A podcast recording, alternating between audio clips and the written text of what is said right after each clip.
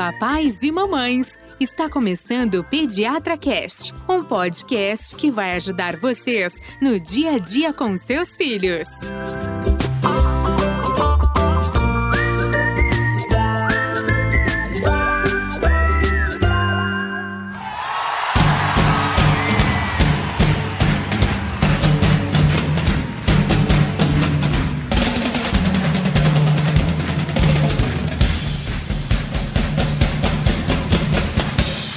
Gustavo, você já viu algum baterista com déficit de atenção? Olha, Ivani, eu acho que não dá, hein? eu acho que não dá. Olha, vou... é difícil, hein? E aproveitando Você esse... pensa, o cara, é, o cara é polvo, né? O cara tá lá, o cara tá mexendo com o pé, os dois pés, os dois braços, pensa. Isso aí. Se o cara não tiver atenção, difícil. Muito Não bem. é verdade? Esse tem que ser bom. Energia e gasta uma caloria tocar bateria que eu vou te falar, viu? Olha só, olá papais. olá papais e mamães. Ao ritmo de bateria, estamos iniciando mais um episódio que vai ajudar você nas dúvidas com seus filhotes. Eu sou Gustavo Passi, apaixonado por podcast, tentei tocar bateria e não consegui. Também sou pai do João e eu tô aqui pra aprender um pouquinho mais nessa pauta que me interessa. Eu sou Carolina, pediatra, mãe da Maria e da Laura, e são bem atenciosas, até mais bagunceiras. É importante a gente falar sobre a diferença de crianças bagunceiras e crianças com déficit de atenção, né, Ivani? Com certeza. Eu sou Ivania, mãe do Fernando, não toco bateria, nem meu filho. Agora, o meu filho teve ali uma fase de uma suspeita de um déficit de atenção. E aí a gente vai falar sobre isso mais pra frente. Muito Legal. bem. Então, se você tá aí pelo Spotify, não esqueça de seguir pelo iTunes das estrelinhas, seu feedback, compartilhe com as outras mamães e papais hiperconectados. E se você quiser ajudar, a Ivani nunca pediu nada, ela tem um recado pra você. Eu nunca pedi nada, já falei, tá? Mas vou pedir aqui. Por favor, gente, compartilhe o PediatraCast com uma pessoa que não conhece ainda podcast. Está cheio de gente que não sabe nem o que é isso. Fala pra pessoa, mostra o nosso podcast, gente. Tem muito de assunto, tem um monte de assunto, não é nem só pra gente que tem filho, tem um monte de assunto também que diz respeito a gente grande, tá certo? Mostra pra quem não conhece podcast, explica o que é, diz como é que faz pra entrar no Spotify, no iTunes e deixa as suas estrelinhas pra nós e também o seu comentário.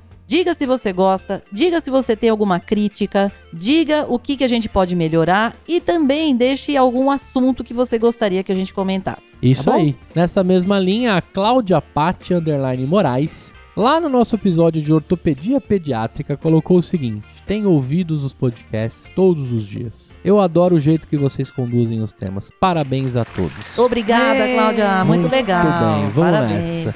É, doutora Carolina, o que é transtorno do déficit de atenção? É o TDA? A gente pode falar ou não? TDAH. TDAH. TDAH.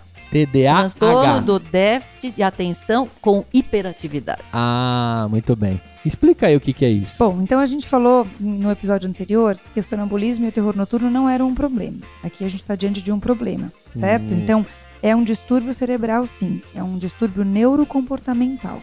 Existem trabalhos recentes que mostram que deve haver, de fato, uma alteração na estrutura cerebral. Então, a criança com eh, distúrbio do tran- transtorno do déficit de atenção tem provavelmente uma estrutura cerebral diferente de uma criança que não tem esse tipo de transtorno, certo? É, é importante a gente lembrar que isso não é tão raro, tá? Uhum. Então, assim, a estatística nos Estados Unidos fala de uma em cada 10 crianças e outras, alguns outros, algumas outros lugares de estatística falam de 7 a 8% dos jovens nos Estados Unidos com esse tipo de transtorno. Então, de fato, é um assunto importante da gente falar para que a gente não confunda esse diagnóstico com uma situação que não requer intervenção. Certo, Perfeito. Ivani? Olha, antes da, da Carolina explicar um pouco mais, eu queria colocar uma situação para você entender o, o- como é que funciona, Gustavo, é, em relação à atenção do cérebro, Hum. tá? Veja bem, ó, nós estamos sentados aqui gravando, está passando, eu tô ouvindo ali que Um tem um avião. avião passando, tá certo?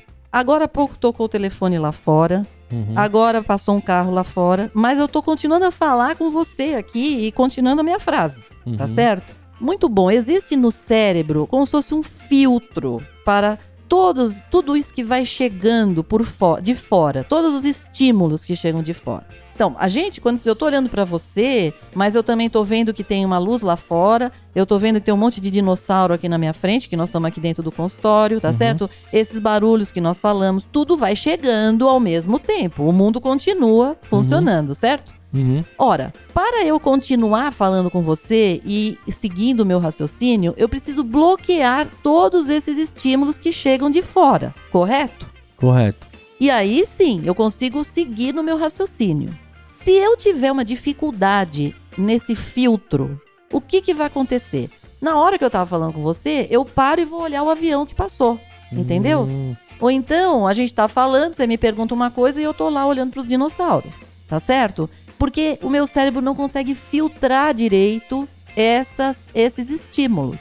entendi. Então, a pessoa que tem um, uma- um transtorno do déficit de atenção, ela tem esta dificuldade de filtro. Por exemplo, agora nesse podcast ela tá ouvindo só a música de fundo. Ou não? Exatamente. Entendi. Exatamente. Ou não só, mas também a música de fundo. E aí isso faz com que fique confuso e não consiga saber para que lado que vai. Então, Entendi. quando uma criança tem um transtorno do déficit de atenção e ela está dentro de uma sala de aula, por exemplo, Uhum. primeira mosca que passar, ela tá olhando para ela. E aí já se foi a explicação de como é que é a soma ou a subtração. Entendi. Você tá entendendo o problema? Entendi. Tá? Então, isso é um problema grande, porque dentro da sala de aula tem pelo menos umas 20 crianças. Então, a chance de haver. Estatisticamente já teria duas se fosse pela dos Estados Unidos. Uma a cada dez, né? Você tá É. entendendo? Quer Uhum. dizer, o que vai acontecer é a criança vai ter uma dificuldade de se concentrar, tá? Então, isso acaba muitas vezes trazendo uma dificuldade escolar. Entendi. Correto? Correto. Bom, então é isso que a Ivani falou. É um distúrbio neurocomportamental. Tá. É um distúrbio que tem alteração, função cerebral, de funcionamento cerebral, né? Então, provavelmente por uma condição estrutural. E isso vai trazer uma repercussão clínica, vai ter- trazer uma repercussão comportamental, certo? Tá. Então, quando que eu vou suspeitar? Baseado em tudo isso que a Ivani falou, é que a gente vai começar a ter os nossos pontos de atenção e de olhar para uma criança que pode ter um déficit de, de atenção. Mas quais são, Carol, os três sintomas principais que estão envolvidos no transtorno do déficit de atenção com hiperatividade? Desatenção, hiperatividade e impulsividade. São as três condições sine qua non para você ter esse diagnóstico, correto? E você percebeu isso no Fernando? O Fernando tinha muito mais um problema de desatenção, uma Entendi. falta de atenção. Isso chamava atenção. Isso- a escola me chamou e disse: olha, o Fernando, ele poderia ser o aluno a mais dessa classe. Mas o Fernando não, não- às vezes não consegue chegar no a mais, por quê? Porque ele tem uma falta de atenção. Às vezes ele, às vezes tem um aluno, o, o- o colega que tá lá é, tossindo lá atrás, o Fernando levanta da cadeira e vai até lá. Entendi. Entendeu? Então, quer dizer, ele perdia partes porque ele, ele era, tinha essa dificuldade. Entendeu? Isso é importante de você falar, né, Ivani? Porque você tem os três, mas você pode ter um que prepondera. Exatamente isso E que eu por queria isso que você que- falasse, porque ele não tinha impulsividade. Porque o que, Isso. que é impulsividade? O que, que é hiperatividade? Explica, Carol. É, a hiperatividade é aquela criança que foge da média, certo? Então, a desatenção é fácil da gente saber. Ivani explicou muito bem. Aquela criança que se distrai facilmente numa situação que as outras crianças provavelmente não, não iriam distra- se distrair. Tá. Então é isso, todo mundo tá prestando atenção na sala, a caiu o lápis no chão, a criança olha e ela se perde no lápis no chão. Ela não volta. Porque algumas vezes, muitas crianças que não têm o transtorno de- do déficit de atenção, o lápis cai no chão, a criança olha o lápis, mas ela volta, ela retoma o foco dela. Ou né, ela Ivani? pega, entrega Então, e continua, a- né? igual a Ivani falou agora, ela percebeu que o avião parou, passou. Mas ela não- isso não tirou o foco. Então ela não perdeu o foco. A desatenção é a perda do foco. certo? Exatamente. A hiperatividade é aquela criança que não para quieta. Então é aquela criança que você não consegue, por exemplo, no consultório, numa consulta médica, você não consegue examinar a criança Não, eu costumo dizer no- que não, não sobra pedra sobre pedra. Vai tudo pro chão. Eles não conseguem. Como o meu consultório tem muito estímulo, Uhum. a criança não consegue se concentrar em um só. Ela mexe em um, aí ela levanta, vai pro outro, aí ela vai pro outro. Ela não consegue parar e concentrar numa coisa só. Mas quando a gente fala, ah, meu filho é muito hiperativo. Não, então, tem uma grande É É diferença. isso é um erro de. Eu acho que Esse isso é o, virou no. é o grande é- problema aqui. Entrou né? no coloquial Tá. e um pai fala isso. Meu filho, ah, meu filho é hiperativo, ele não para quieto. A gente entende que é um, um filho super ativo ou até Em geral, é ativo. uma criança ativa. Mas hiperativo requer um cuidado adicional. Ah, Então, muitas vezes eu falo isso para os pais: cuidado com É o um que vocês estão dizendo. falar isso até. Isso. Porque hiperativo é um transtorno, entendi. certo? É, que, que, exatamente. que entra num- num- numa situação de, de cuidado. Não, nós adultos, né? Não, porque eu sou mega hiperativo. Isso, Ah, eu não consigo é. Virou banalidade. Banalidade. É, não É, mas é, a hiperatividade é isso que a Ivani falou, é aquela Tá. criança que não, não foca. Então ele vai e mexe um pouquinho aqui, ele mexe não um pouquinho para, ali. não É, para. Incomoda, um né. Ivani? Incomoda. É uma criança que assim, Sim. você se incomoda de ver a criança que não, não por porque tá fazendo bagunça, mas você vê que a criança tá num, num desgaste excessivo, assim. Não é uma criança que tá curtindo o ambiente, ela realmente ela tá ali tentando dar conta de tudo aquilo que ela tá olhando e, sendo estimulada, sabe? Então é Exatamente. um hiperativo de fato. Tá. E aí tem a impulsividade também. Quando a gente consegue Só ver uma muito... coisa, desculpa te interromper, Uhum. mas no hiperativo ainda. É aquela criança que não para sentada, Uhum. sabe? Você tá com ela, por exemplo, você tá estudando com a criança, ela não para. Ela levanta a perna, ela baixa a perna, ela- sabe? Ela não para na cadeira. Ajoelha, Ah. levanta, senta, É né, esquisito isso, viu? Entendi. E aí, E, e a impulsividade. Isso, a impulsividade, muitas vezes você vê, por exemplo, você está conversando, está perguntando uma coisa para a criança, isso é uma, uma impulsividade mais leve, né? Você está perguntando, antes de você terminar a frase, a criança te responde.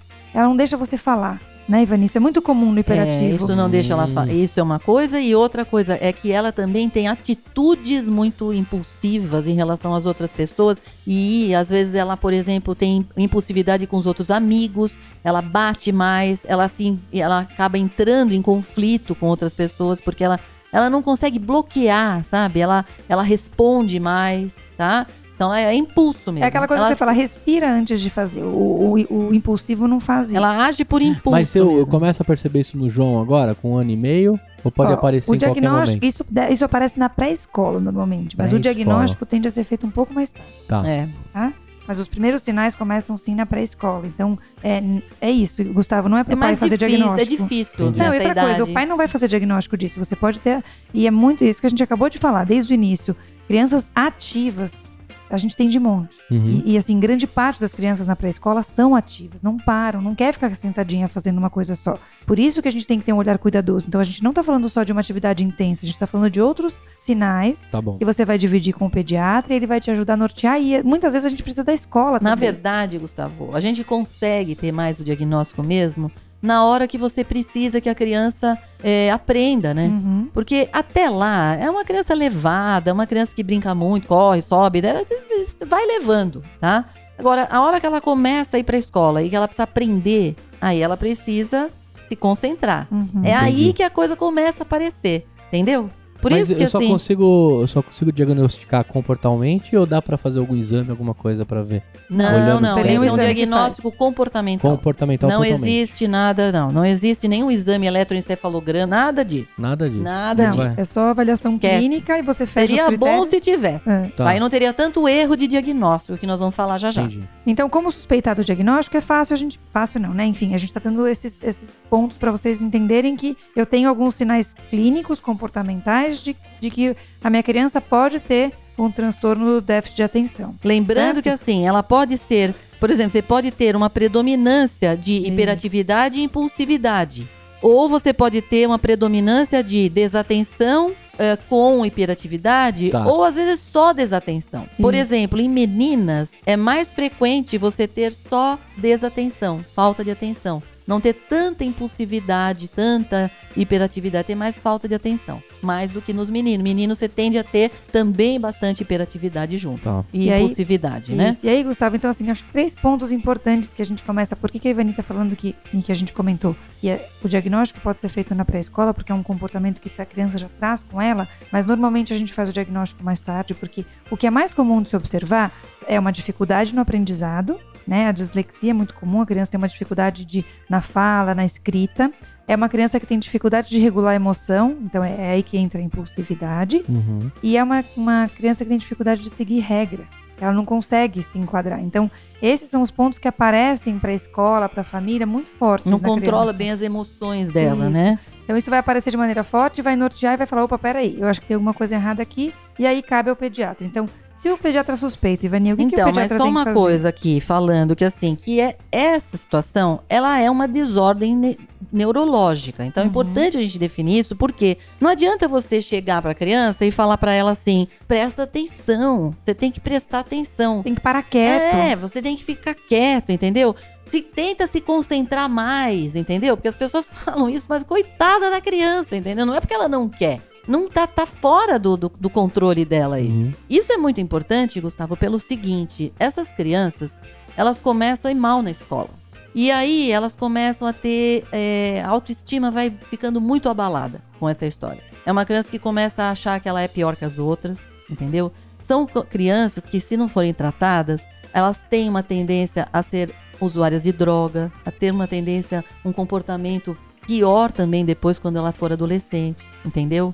Então é muito importante que esse diagnóstico seja feito e, a- e, e as crianças seja tratada, certo? Com Correto, certeza, sem Carolina? dúvida, sem dúvida, Ivani, porque é isso que a Ivani tá falando. É, a nossa tendência, como às vezes, a gente tá falando assim, tem quadros que são muito clássicos, né, Ivani? É muito fácil de identificar aquela criança que tem os critérios todos. Mas tem situações que são muito borderlines, assim, que a gente não fica muito em dúvida. Será que isso é um transtorno ou será que é um comportamento mais ativo? Então, mas né? pra gente É. fazer um diagnóstico, Carolina, como é que a gente poderia, por exemplo, dar dicas pras pessoas? Vai, Vamos vamos lá. Se você acha que a sua criança poderia ter um déficit de atenção. Então, assim, a gente pode listar. Vamos dividir entre desatento, certo? Vamos, acho que a gente podia listar o, condições que, que a É. criança tem mais o desatenção. que tem falta de atenção. Perfeito. Né? Uhum. Vamos lá. Vamos, se ela tiver, por exemplo, seis dos, dos seguintes critérios que a gente vai falar. Perfeito, vamos lá. né? Então vamos lá, por exemplo, ela não dá muita atenção aos detalhes. Ela tem uma dificuldade de manter a atenção nas atividades. Você percebe isso na criança. Ela não ouve é, direito quando você chama ela. Ou Parece quando você ela- se dirige a ela especificamente, Exatamente. né? É, exatamente. Quando você vai diretamente pra ela, parece que ela não ouve. Ou ela tem problemas de seguir instruções, por exemplo, que são dadas a ela Perfeito. né? Ela tem, por exemplo, dificuldade em organizar é, projetos ou atividades, Ou tarefas que você né? faz. ou tarefas. Ela evita tomar para né? ela, assumir projetos que podem levar assim muito tempo de concentração. Aquela criança que já desiste de uma coisa que vai demorar muito ali, né? Uhum. Ela perde muito eh, as coisas, as- os objetos que ela tem, que são necessários para as atividades. Ela facilmente se distrai com as coisas que estão ao seu redor e ela é esquecida, Uhum. tá certo? Perfeito, é isso aí. É isso. Eu acho que esses são. Se, você, se seu filho tem seis desses, desses pontos que a gente falou, tenha atenção que talvez ele seja uma criança que tenha, Um déficit de um atenção déficit com, com, com desatenção. desatenção. é. certo? E, mas aí a gente também tem o mes- os mesmos critérios, e, e seis também a gente falaria, de É. condições que a gente poderia falar para o hiperativo impulsivo, Isso. certo, Ivani? Vamos lá, Carol. Então é aquela criança que a Ivani, como a Ivani falou, não para sentado, certo? Então, assim, ele até tá na cadeira, mas ele fica de joelho, fica de, fica de costas, vira de lado. Então, é aquela criança que não Levanta para um a minuto, perna, abaixa a perna. É. ou até que sai da cadeira, certo? É uma criança inquieta. Então, independente, em qualquer situação que ela tá, você percebe que a criança está inquieta, tem, parece que está incomodada o tempo todo, tá? Corre e não fica em silêncio em lugar nenhum. Então, aquela criança que corre o tempo todo, que tá, não, não consegue andar. Não é aquela criança que você pega na mão que você vai ao cinema, é aquela criança que sai correndo na frente de todo mundo. Qualquer lugar que tá, ela corre, corre, corre, tá? Por isso que a gente falou que tem que ter seis dos critérios, porque muita criança pode fazer isso, Sim, mas certo? por exemplo, eu tenho uma paciente aqui que ela não ia, não, a mãe não saía mais com ela.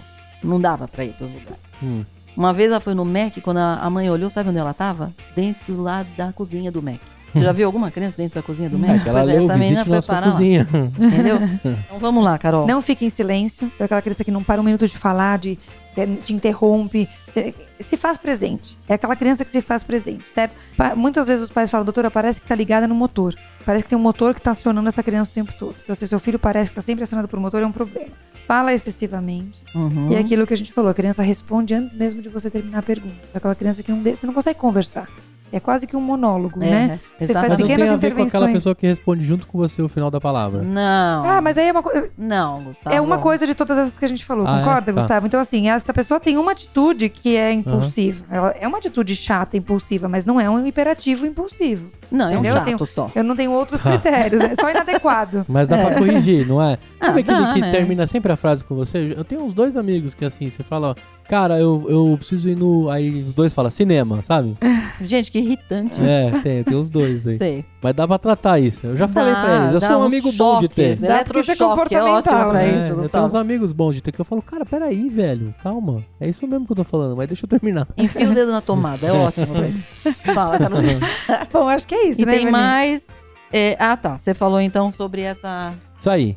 E qual que é o outro? Tem mais um bloco ou não? Não, Não, não, sei, não. porque daí o hiperativo e impulsivo, ele, ele vem junto, Ah, tá, tá? bom. Então a gente falou Tá. do desatento, que era- foram os critérios que a Ivani falou, e o Perfeito. hiperativo e impulsivo são esses que a gente citou agora então, no se final. a criança ela a- corresponde a seis desses que nós estamos falando, você tem chance de ter uma- um filho que tenha um déficit de atenção com hiperatividade. Ei, psiu. Ô, Ivani, e deixa eu te perguntar. Todo mundo que vem aqui nessa mesa, que eu também conheço e vim com a minha esposa até ontem, né? Antes É dessa verdade, gravação. sim. eh, O que, que você, pediatra, deve fazer? Bom, então, olha, é, hoje, Carolina, você tinha me falado de quantos por cento de. de 7 a 8% Exatamente. de todos os... 7 a 8% hoje das crianças e jovens nos Estados Unidos têm déficit de atenção, hiperatividade. É muita coisa, né, gente? Sim. 7 a 8% de uma população é enorme, é muita coisa. Não, eu tô pensando aqui, se você tiver 100 pacientes, você tem um Não, caquinho. não, mas tem muitas sete, crianças que casos. tem. Agora, aí o que acontece aqui? É, isso virou já uma situação em que os pediatras eles têm que estar preparados já para esse tipo de, de situação. Pelo menos para ter, assim, para pensar no caso e fazer diagnóstico, porque até mesmo nos Estados Unidos a tendência deles é já tratar essas crianças. Uhum. Aqui no Brasil, a gente ainda não, eu, eu não trato esse tipo de coisa, mas eu, obviamente, faço o diagnóstico e encaminho para um tratamento. Geralmente, quem trata são os neuropediatras, tá?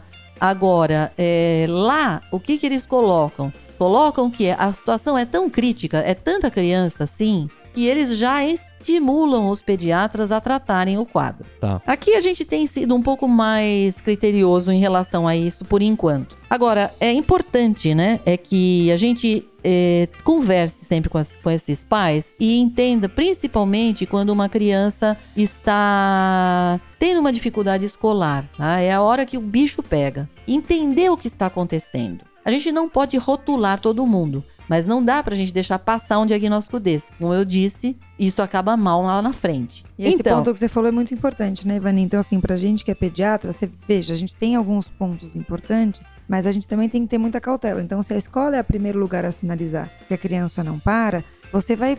Você vai ter um histórico no consultório da criança, porque muitas vezes a luzinha já acende antes do pai te sinalizar, né, Ivani? Pela forma É como a gente falo, vê a criança na, consultório é na um cadeira. convite à hiperatividade, porque tem muita coisa, muita informação. Então a gente logo vê, como a gente está habituado a ver criança, você sabe quando uma está fora do padrão Uhum. e chama atenção. Agora, a gente não pode esquecer que existem outras coisas que também podem parecer uma, uma hiperatividade ou então um déficit de atenção. Por exemplo, tem crianças que podem ter dificuldade de aprendizado mesmo, tem algum problema, assim, uma, uma deficiência cognitiva. E pode parecer que ela não é atenta, mas na verdade ela tem um problema para aprender Uhum. tá certo? Ou, por exemplo, uma criança que pode não ouvir bem. E ela pode parecer que não é atenta, mas não tá ouvindo, tá? Hum, Então, isso também tem que entrar no diagnóstico diferencial aqui, Sim. tá certo? Ou, por exemplo, velhas. uma criança, uma pessoa deprimida. Às vezes, uma, Uhum. uma adolescente deprimida, você pode ter. A pessoa não tá afim, tá lá parada e não tá nem, não tá nem ouvindo ninguém. Tá dentro, tá fechado dentro dele. Então, lembrar isso. Quer dizer, a gente tem que ter aqui um. é, tirar da frente, assim, saber que não é outro tipo de coisa. uhum. Até para os mais velhos, que a Vani falou, além da depressão, que é uma coisa mais comum em crianças maiores, o abuso de substâncias, né? Então, criança, o adolescente começou a usar alguma coisa, ou mesmo a criança tá, tá usando é, entorpecente, enfim, mudou o comportamento, é tardio. Normalmente, o que a gente falou, o diagnóstico é mais precoce. Então, mas mesmo assim é uma coisa que chama atenção. Isso que a Ivani falou é importante. Então, a criança que tem um déficit cognitivo, por exemplo, ela provavelmente vai ter um- uma alteração mais relevante na escola, mas em casa essa criança não vai ter uma alteração. Então, por isso é importante a gente lembrar que o déficit, do, o transtorno do déficit de atenção, ela acompanha o paciente na vida. Então, não dá pra gente pensar que na escola ele tem um comportamento que se, que se encaixa como alteração ou transtorno do déficit de atenção e em casa não tem nada. Então, isso ajuda e corrobora no nosso diagnóstico. Entendi. Eu acho que eu Tá. poderia listar cinco situações, é, problemas comuns que podem mimetizar um transtorno Isso. de déficit de atenção. Tá. Então, por exemplo, o que eu falei, Problema problemas auditivo. auditivos, isso a gente tem que tirar da frente, tá? Segundo, dificuldades realmente de aprendizado, crianças que têm uma, um uma deficiência de cognição. Tá. Isso é uma outra coisa importante.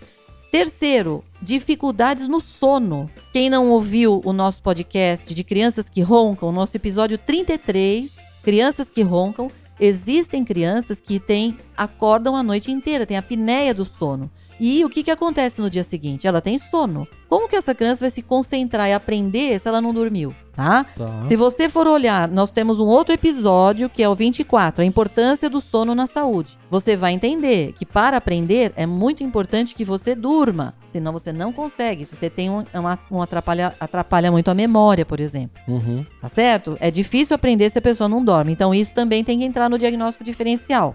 Como eu tinha dito, depressão e ansiedade são duas situações que também podem estar envolvidas, é, trazendo para a pessoa e para, nesse caso, crianças um pouco maiores também. E olha, existem existe um número grande de pessoas deprimidas hoje.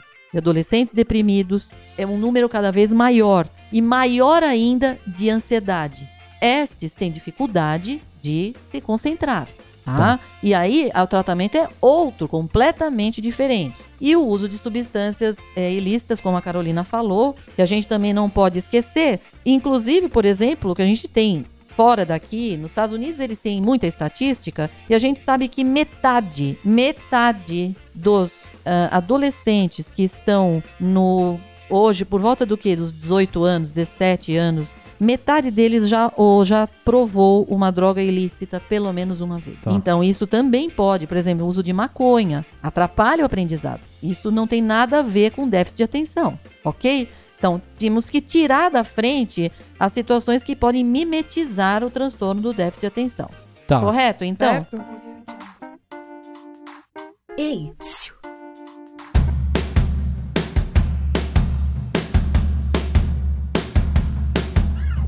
Doutora Carol, existe um excesso desse diagnóstico de transtorno hoje em dia? Existe, sem dúvida nenhuma existe, Gustavo, por, por tudo isso que a gente citou até agora, certo, Ivani? É, um, é uma alteração eu tenho que ter muita cautela e muito cuidado para diagnosticar. Então, há, inclusive, isso que a Ivani falou, nos Estados Unidos, uma tendência do próprio pediatra diagnosticar e instituir o tratamento, porque a gente sabe que isso ocorre, a gente não sabe qual é a estatística real, imagina que seja essa estatística que vem para a gente aí de 7 a 8% do, dos pacientes jovens nos Estados Unidos, isso deve ter o mesmo reflexo no mundo, mas a gente não tem como ter certeza. E, e a gente acaba tendo um hiperdiagnóstico sim. Então, crianças que chegam com comportamento que se assemelha ao, a- ao transtorno de, do déficit de atenção acabam tendo esse diagnóstico, mas nem sempre isso é real. é, mas E- existe uma- um motivo para.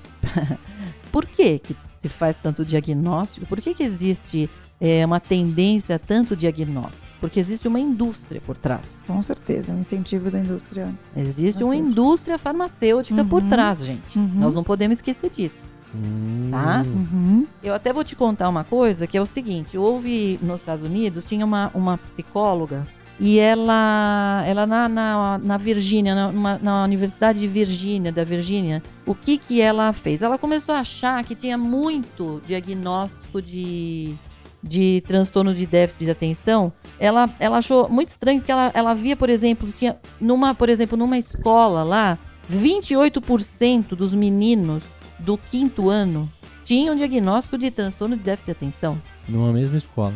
Sim, pensa, é muita coisa, né? Ela foi vendo que em outras comunidades já tinha, assim, crianças, por exemplo, pequenas com uso de remédio, assim, uma quantidade muito grande de crianças usando. Então ela, ela começou a fazer uma pesquisa e ela teve, inclusive, um, um Incentivo. dinheiro, um Uhum. incentivo do CDC, que é o centro que pesquisa, que Que regula, né? regula tudo isso lá, inclusive os, os patrocínios para os trabalhos. Uhum. E o que, que aconteceu com ela? De uma hora para outra, ela simplesmente parou de receber o dinheiro confiscaram toda a pesquisa dela, confiscaram o anonimamente ela recebeu uma, uma carta dizendo que ela ela estava sendo ela estava sendo acusada de uma fraude acadêmica confiscaram o computador dela pegaram tudo Hum, tiraram a mulher da jogada. Isso é roteiro de filme já, hein?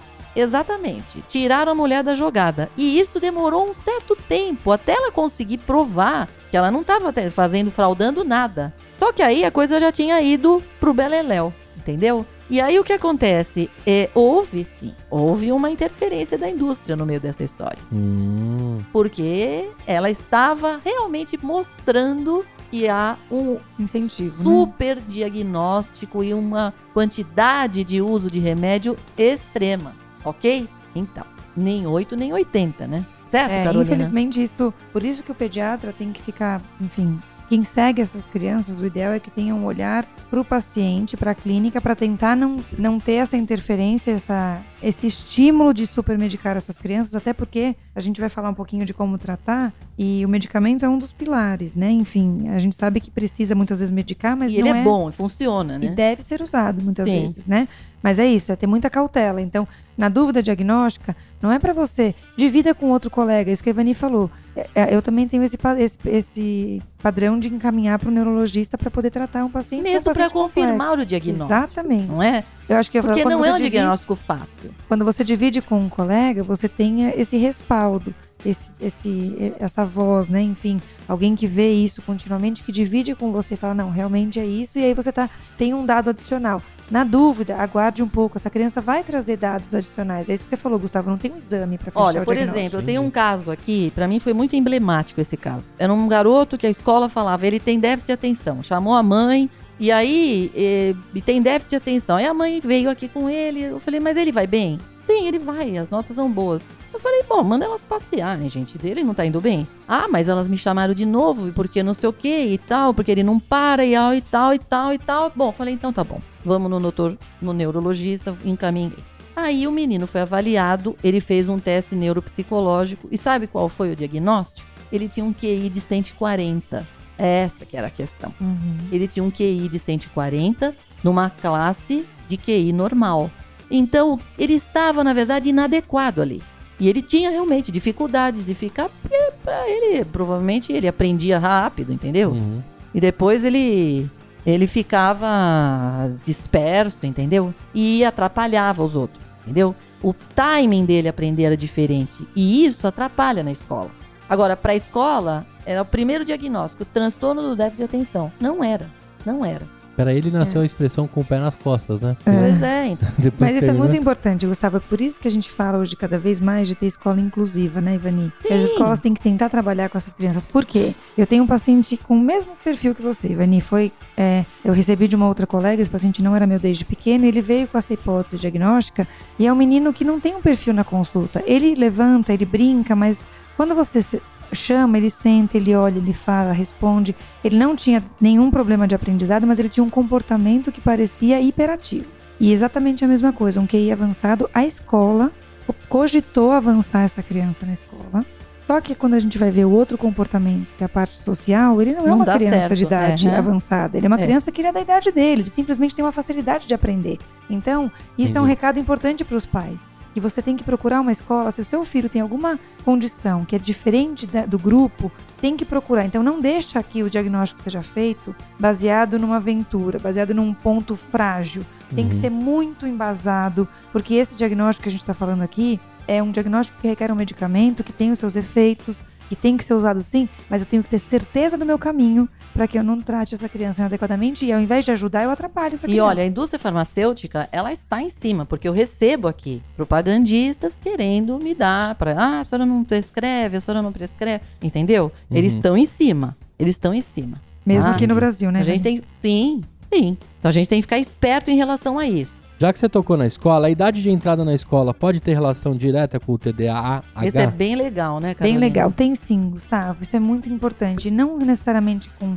TDAH, mas com esse diagnóstico que se faz para uma criança que talvez tenha um comportamento inadequado. Isso foi visto num trabalho bem bonito que foi publicado no New England, é, eles lá, o corte de entrada né, na escola é agosto, né? De agosto para setembro. Então, se a criança faz aniversário até o final de agosto, ela entra no ano. Se fizer setembro, ela entra Primeiro no... de setembro é que é o deadline, é, é- é o, quando você entra. Cinco Exatamente. anos, no dia 1 de setembro, você entra no primeiro ano, é isso, Isso, né? se você não tiver feito aniversário, se fizer aniversário dia 2, 3, você vai pro ano seguinte. certo? Exatamente. Então você pensa, eu tenho crianças que entraram na escola que acabaram de fazer 5 anos, e eu tenho crianças que vão entrar com quase 6, Exatamente. Uhum, certo? Na escola, concorda? concordo. Então, o que, que eles perceberam? Que o diagnóstico para essas crianças que entravam é, muito precocemente, ele era mais comum, certo, Ivani? As crianças que entravam no finalzinho de agosto, até 30% mais das crianças tinham o diagnóstico de tanto, transtorno do déficit de atenção. Então, mas aí é que está. Então as crianças tinham mesmo esse transtorno? Ou elas eram só imaturas? Uhum. Essa é a questão. Hum. Entendeu? Porque você tá querendo, porque chegou nessa fase, a criança tem que ficar sentada. Você vê como uma decisão de um corte, né? De, de turma. Exatamente, Gustavo. Faz toda a diferença. Gustavo. Por quê? Porque mexe com um ano. Em um ano nessa idade é muita coisa em termos de maturidade. Então, assim, você coloca. Por, olha, eu, eu senti isso na minha própria pele. Porque o meu filho faz aniversário em julho. E o meu filho foi adiantado na escola. Sendo Hum. que, na verdade, ele deveria ter sido atrasado. E eu vejo, quando eu li esse artigo, eu fiquei muito chocada, porque eu passei por isso. Eu tenho certeza absoluta. Então, provavelmente o Fê nunca teve transtorno Na de verdade, atenção. assim, o transtorno. O Fernando tinha uma imaturidade, entendeu? Também, sabe? Eu- é- é, isso atrapalhava ele. Eu, eu sempre pensava assim: puxa, se o Fernando tivesse um ano antes, com essa idade, meu, ia ser muito mais fácil. Isso ia ser com o pé nas costas mesmo. Então, Gustavo, a gente tem que pensar muito bem. Tanto é que muitos pais nos Estados Unidos têm a opção de simplesmente esperar e atrasar a criança um ano. E aqui a gente vê muito o contrário. As mães falando assim: ai, quis atrasar meu filho. É melhor que seja assim. Não é para adiantar ninguém, isso é uma bobagem. É muito melhor se atrasar porque você tem uma criança mais madura. Para quando ela precisar ficar sentada ali, assistindo a aula, ela tá nessa condição. Ela não quer sair pulando para lá e para cá. Uhum. Então é essa que é a questão. Outra coisa que também eu recebo muito aqui. Ah, a escola reclamou. A escola reclamou porque ele não fica na roda. Porque tem que chamar, fica as crianças sentadas na roda, a professora lá contando uma história. Aí o meu filho não fica na roda, ele levanta e vai para outro canto. Hum. Eu falo, bom, a professora também que conte uma história melhor também, né, Então gente? faça um quadrado, sei lá. Outra chama, é, é, faz um quadrado, faz um retângulo. Faz uma, uma, uma estrela, deixa cada um Ora, da a estrela, professora né? que se vista de, fan- fan- de fantasia, ela faz qualquer outra coisa. Porque chamam a pessoa. E, e eu senti isso também. Porque me chamavam, falavam, ah, porque ele não para quieto. Eu pensei, e vocês querem que eu faça o quê? Que eu venha até aqui sentar com ele, gente? Ora, eles que resolvam isso. O menino ia bem. O menino ia bem. O que, que eu vou fazer, gente? Ele tinha bota boa. O que, que eu vou fazer? Você entendeu? Então tem uma imaturidade no meio da história aí. Entendi. Você entendeu? E eu costumo dizer, ó, não fica na roda. Problema deles que não fica na roda. Deixa ele, não quer ficar na roda. Ela que traga uma, uma- uma história melhor. Você entendeu? A escola. E essa história da gente ter uma escola es- toda quadradona para as crianças de hoje, gente, é difícil. Aí deixa eu te perguntar, não falaram que ele era mal criado, então? O Fernando? É, porque ele não fica. No, o menino que não fica na roda. ah, o menino que não ficava na É. roda? Sim, é claro, é taxado, né? exemplo. É, ah, mal criado. porque é mal criado, é mal criado. não é mal criado, pelo menos desobediente. desobediente, É. né? desobedece, não quer fazer as coisas que a gente manda, entendeu? Tem isso. Entendi. Mas aí, Gustavo, tá a importância pra você ver como que tem diagnóstico feito, quando na verdade não é, espera um pouco. Exatamente. Entende? Não, Espera. eu peguei a mensagem. Não, Aloca não a tem. criança. Sabe, a gente tá, a gente tem que adequar ao nosso mundo de hoje, Gustavo. E você vê, tenho mais, ainda falo novamente do Fernando, porque eu tive um problema, eu fui pro neuro. O neuro, porque assim, acontecia o seguinte, ele esquecia as coisas. Esquecia a blusa, esquecia o lápis, esquecia o estojo, esquecia a lancheira, esque- entendeu? E aí fui pro neuro, o neuro falou, olha, é o seguinte, ele tem aqui, quando a gente faz aqui o teste, ele bate com um transtorno de déficit de atenção. Agora, eu não vou tratá-lo porque ele esquece a lancheira, né? Nem porque ele esqueceu o blusão. Tá certo? Correto, falei. Bom, mas aí eu fiquei com o problema. Uhum. E a escola só falava, olha, ele esqueceu, né? e o médico não. E aí eu fiquei com o problema na mão. Uhum. Eu criei a minha estratégia. Coloquei, fiz um checklist de tudo que ele tinha que pegar. Todos os dias eu colocava o papelzinho, grudava na agenda E falei, Fernando, é o seguinte, filho, você vai olhar um por um e você vai dar um tique em cada um. Você vai ler todos os dias blusão, lápis, estojo, tá? Tudo e vai guardando. E aí, porque também tem essa. Todo dia eu falava, mas você esqueceu de novo, mas você esqueceu de novo. Mas, que-" sabe, a pessoa, pra ela, ela vai entrando, incorporando que ela é péssima. Uhum. Falei, não dá pra eu fazer só isso, eu tenho que fazer outra coisa. E eu criei esse checklist, entendeu? Deu certo. Tá certo que ele esquece outras coisas, né? Ah, Mas não, mas a blusa o Fernando não esquece. não, mas eu vou só Hum. contar mais uma. Posso contar mais uma? Posso contar mais uma só? O Fernando veio do Canadá agora no final do ano. E aí eu peguei a carteira dele. Peguei a carteira dele, uma carteira que eu tinha dado bonita pra ele. Quando viro a carteira, estava escrito assim: Do the right thing. E um telefone. Hum, Do the right thing e um telefone. Falei, Fernando, você riscou sua carteira, filho? Mas assim, é um, é um negócio, a carteira preta, um negócio em prateado Uhum. escrito. Detonou a carteira, um negócio grande. É, mãe, funciona. Hum. Isso funciona. Falei, como assim? Não, é que eu perdi a carteira. E a pessoa devolveu. Ligou pra mim. ah, Ah, Faça a coisa certa. Ligue e devolva. Quer dizer, ele perdeu a carteira e já recebeu a carteira de volta. né? muito bem. Muito bem. No. Canadá funciona, tá? Muito bom. Aqui eu já não sei. É muito bom, não. Eu falei, que perdeu a carteira, você nem me contou essa?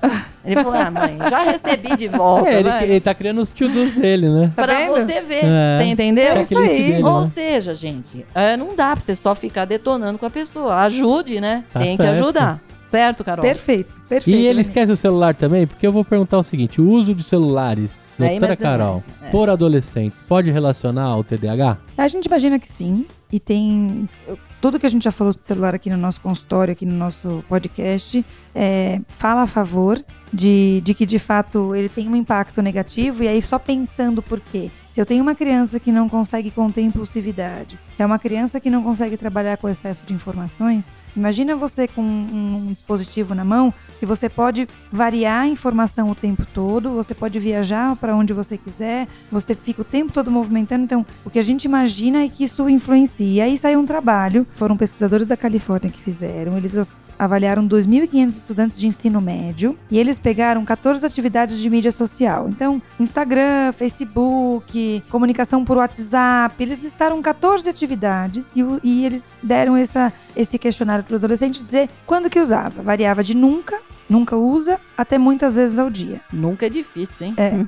E o que, que eles viram? Que a taxa de ocorrência de transtorno do déficit de atenção era maior quanto maior fosse o uso das mídias sociais. Então, para crianças que não usavam, alguns disseram que nunca usavam as mídias, é, ele, 4,6% dessas crianças tinham esse diagnóstico. Para as crianças que usavam com alta frequência, 9,5%. E um subgrupo mais grave ainda, que usavam as 14 mídias sociais em alta frequência, o índice de, de, de déficit de transtorno de atenção, 10,5%. Quer dizer, Transtorno de déficit de atenção, perdão.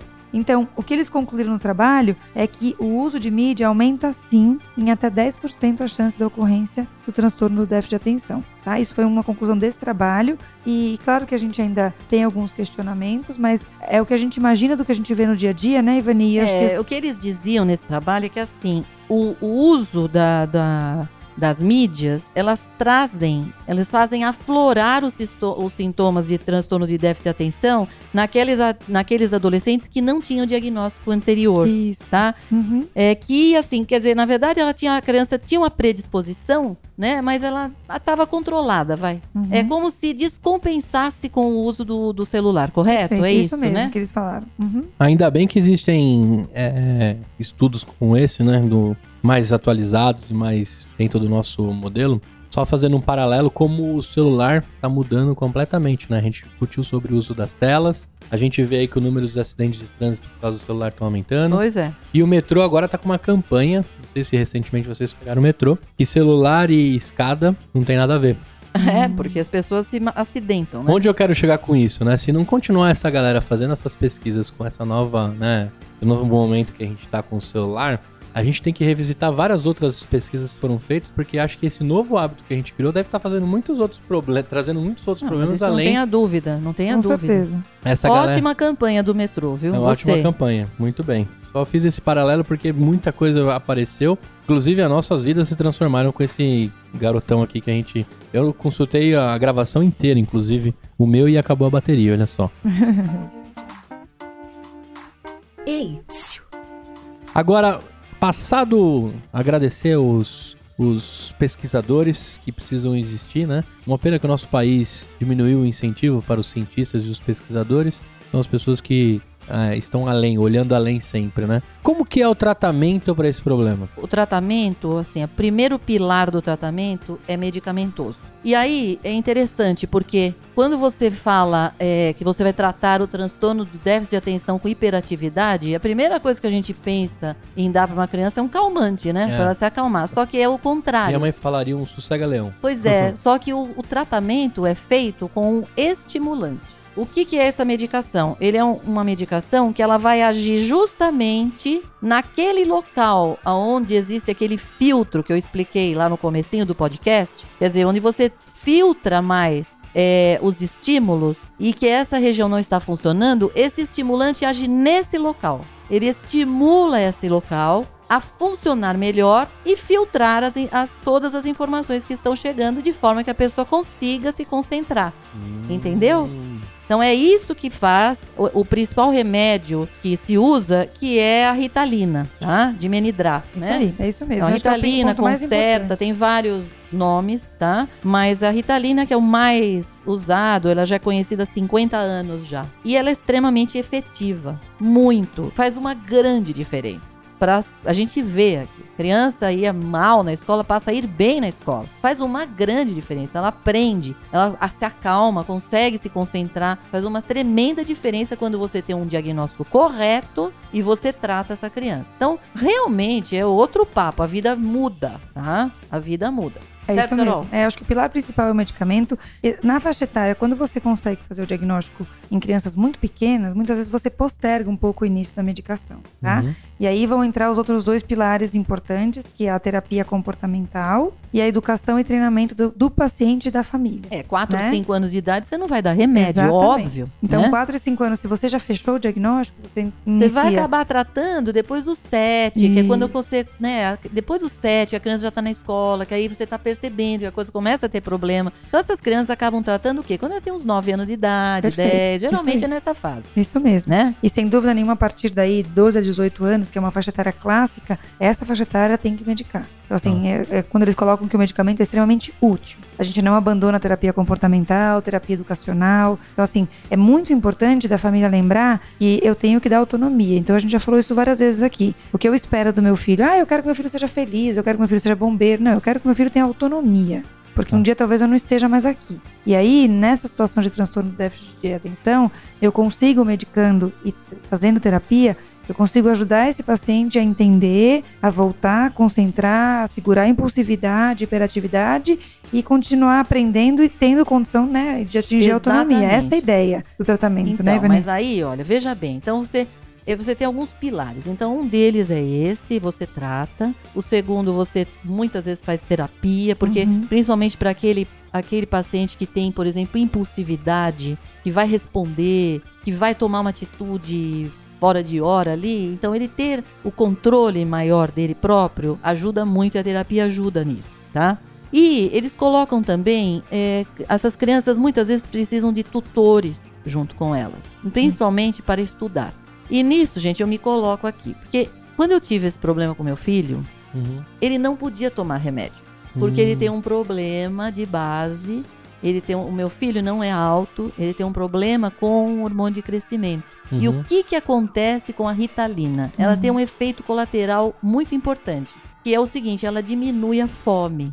Ela, ela, ela é, assim, desacelera um pouco o ganho de altura, entendeu? Hum, Então, para o meu filho, isso era contraindicado. Ele não podia ser tratado. entendi. Olha só a situação. Quer dizer, eu tive que segurar as pontas. Então, qual foi a nossa estratégia com o meu filho? Nós tutoramos o meu filho, eu e meu marido. Uhum. Nós tutoramos o meu filho até o último dia antes dele ir embora daqui do Brasil e para o Canadá. Nós estudávamos com ele. Tudo, tudo. Eu aprendi Hum. matemática de novo, física, química, eu fiz tudo de novo. A gente estudava junto com Podia ele. me ajudar na faculdade, né, mano? Posso sim. Tô brincando. Não, assim, olha, Eu lembro bem de Gente. chegar aqui no consultório e a Ivani tá estudando, vendo uns vídeos, né, Ivani? De Eu coisas. tia, Sim, vídeos eu lembro de muito novo, disso. Eu lembrei, uh, aprendi tudo de novo pra estudar com o Fernando, entendeu? Legal. É, até que ele crescesse um pouco e ficasse mesmo mais autônomo. Então, hoje eu não tô mais lá. Não vou estudar mais Advanced Functions com ele. Não faço a mínima ideia do que é isso, entendeu? Então, agora, ele passou essa fase, Uhum. tá certo? E funcionou, porque o Fernando tá indo muito Funcionou. bem, né, Fê? Sim, né, Ivani? O sim. Fernando, assim, o Fê é um moleque que. Sim, Tá se Deus quiser, teremos uma boa notícia dele ser aceito na universidade lá. Que legal. É. Então, Gustavo, Então, Isso é um, um exemplo de que as pessoas têm que ficar junto. Não adianta a pessoa falar, ah, não, meu filho vai na escola, eu não tenho obrigação de ficar estudando com ele. Tudo bem, não tem obrigação. Mas, assim, então você pode colocar alguém junto. Tutore seu filho para ajudá-lo, tá certo? Agora, se é uma pessoa que pode ser medicada, ah, ela vai ter, ter um benefício grande, tá bom? Agora, nem sempre, ó, dá, dá para resolver o problema sem medicação. Claro que o Fernando não era um hiperativo tremendo, ele não era impulsivo, ele tinha só uma dificuldade muito mais de concentração, tá certo? Uhum. Mas, assim, é, graças a Deus, porque senão teria sido muito mais difícil. E aí, mesmo com, as, com sem remédio, deu para resolver isso. Você sabe que esse episódio serviu também para eu dar uma analisada. Eu tenho uma dificuldade tremenda de me concentrar para leitura, por exemplo. Eu falo para todo mundo, cara, eu não gosto de ler. Mas por que, que eu não gosto de ler? Porque eu tenho dificuldade, sabe? Mas, de... Gustavo, a gente pode tem que lembrar uma outra coisa que a gente não falou no meio desse, desse episódio, é que existe um outro diagnóstico chamado dislexia. E ele pode estar junto com o déficit de Ah, atenção. isso é legal. Pode até ser o seu caso. Existem muitos disléxicos famosos, tá? Uhum. Sim. Disléxicos famosos, Tom Cruise, por exemplo, é um Sim. disléxico famoso, Sim. tá certo? Existem muitos. Se você olhar na internet, você vai ver. A gente falou um pouquinho pessoas quando que têm uma do, das- dificuldade. do, do quadro mais comum, a gente falou rapidinho sobre a dislexia, mas É, a gente não discorreu sobre ela. Então, né? existe uma dificuldade. Essas pessoas geralmente não gostam de ler, têm dificuldade de ler, mas elas ouvem muito bem, elas são boas de matemática, elas têm. é, elas ouvem, elas aprendem muito ouvindo, entendeu? Uhum. E tem uma certa dificuldade com a leitura. Então, às vezes, pode ser o seu caso. Pode ser meu caso, até por isso que eu fui pro podcast, né? Aí. Exatamente, Eu Gustavo. gosto mais de ouvir do que de ler. Exatamente, Gustavo. bem, É? podcast. Ah, podcast. Vou exatamente. dar uma olhada nisso. Exatamente. Qual, qual, qual médico que eu tenho que procurar, doutora? Existe, existe uma, uma, uma. O neurologista é quem O vê a parte de, de dislexia. Tá, eu tô assim, perguntando tá? isso porque da mesma forma que a mãe tá ouvindo aqui, né? De repente ela se encontrou em algum desses quadros e aí tem Exatamente. as confusões. Exatamente. Mas eu vou procurar um neuro. Eu acho que é importante. Ou seja, não é pra gente deixar aqui a, a ideia de que o, a Ritalina é ruim. Não é, não. Quando ela é bem empregada, ela é ótima. Tá certo? Como todo remédio, né, Ivani? Acho que o importante disso aqui, a gente tá falando assim, é pra gente dar uma base, um substrato para os pais entenderem o que é essa doença, dividirem com o pediatra, e o pediatra possivelmente dividir com outro colega neurologista, e esse diagnóstico tem que ser feito em conjunto e o tratamento tem que ser feito em conjunto. Então, a nossa ideia de falar tudo isso para vocês, de ouvir a Ivani falando sobre o Fê, é muito importante para que a gente tenha a, a noção de que a família tem que participar do processo. Tem que acolher, tem que encarar o diagnóstico e poder passar, subir degrau a degrau para a gente atingir a autonomia e teu filho poder chegar aonde ele chegaria independente desse diagnóstico, certo? Perfeito. Eu só queria é, fazer uma correção. O nome, da, o nome da substância da Ritalina, não me lembro direito o que eu falei, é metilfenidrato, né? Não sei se foi exatamente esse foi o nome que eu falei, mas é esse é o nome correto, tá? Ritalina, Concerta, são os dois mais frequentemente usados. É isso aí.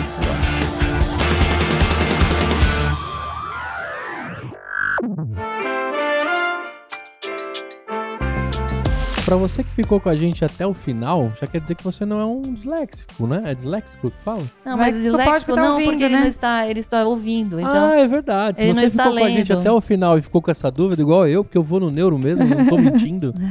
é, é, acompanha nossas redes sociais, tudo arroba pediatracast. Visite, visite o nosso site pediatracast.com.br. Mande suas dúvidas, sugestões. Convida mais gente pra compartilhar. Aquele lance das estrelinhas no iTunes, de comentar no Castbox, de responder lá, de seguir no Spotify.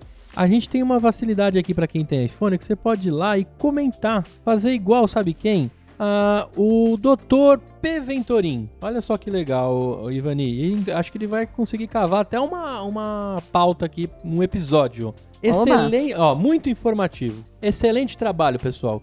Eu, como médico e pai de dois bebês, fico muito feliz com a qualidade dos assuntos e da abordagem. Que bom. Gostaria de solicitar uma análise de vocês sobre infecções em crianças nas creches de 2 a 4 anos. Ótimo. Quando afastar a criança, etc, etc. Obrigado. Maravilha. Ótimo. Já está anotado, viu, É. Venturim? Vamos fazer sim. Com Obrigado, certeza. doutor com certeza. Venturim. E se identifica aí pra gente saber se é P Venturim de Pedro, de Paulo. E a gente se vê aí nesse mundo tecnológico. Nesses encontros tecnológicos. Isso aí. A gente se vê na próxima e 加油。